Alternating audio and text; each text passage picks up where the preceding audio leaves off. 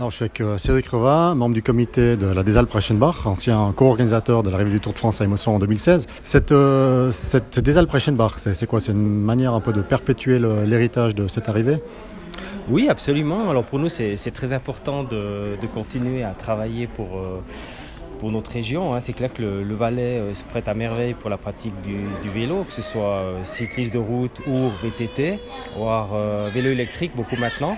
la vallée du Trien propose plusieurs parcours et la, la Reichenbach nous, nous, permet justement de, de, faire un petit peu plus de promotion euh, de notre région. Mhm. On a euh, notamment la montée à travers la vallée du Trien, donc là on est plus sur le, le VTT voire le gravel, hein, ça c'est possible aussi.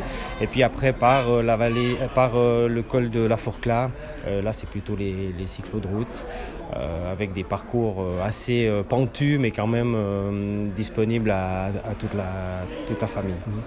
Vous avez constaté euh, une augmentation de la fréquentation depuis l'arrivée du Tour de France sur les routes entre, bah, entre Fin-Haut et, et Mosson, on va dire? Oui, absolument. Alors c'est même très important. Hein. On a installé un éco-compteur euh, l'année de l'arrivée du Tour.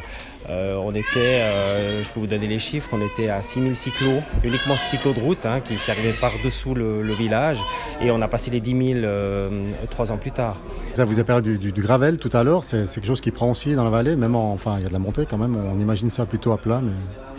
Oui, tout à fait. Alors euh, ça, ça nous a mis un petit peu la puce à l'oreille les, personnes euh, qui habitent à FAO depuis quelques années, qui viennent de l'étranger, que ce soit des, Anglais ou, des, ou des, même des Américains. Ils nous disent, mais vous avez de l'or entre les mains, parce que de partir de la plaine jusqu'à 2000 mètres euh, d'altitude en traversant une vallée où vous rencontrez pratiquement pas de, véhicules, ça c'est très rare. Et si vous avez un vélo gravel, vous pouvez le faire. Et ça c'est vraiment très intéressant. Et ça c'est quelque chose vraiment euh, à développer euh, en vallée, je dirais.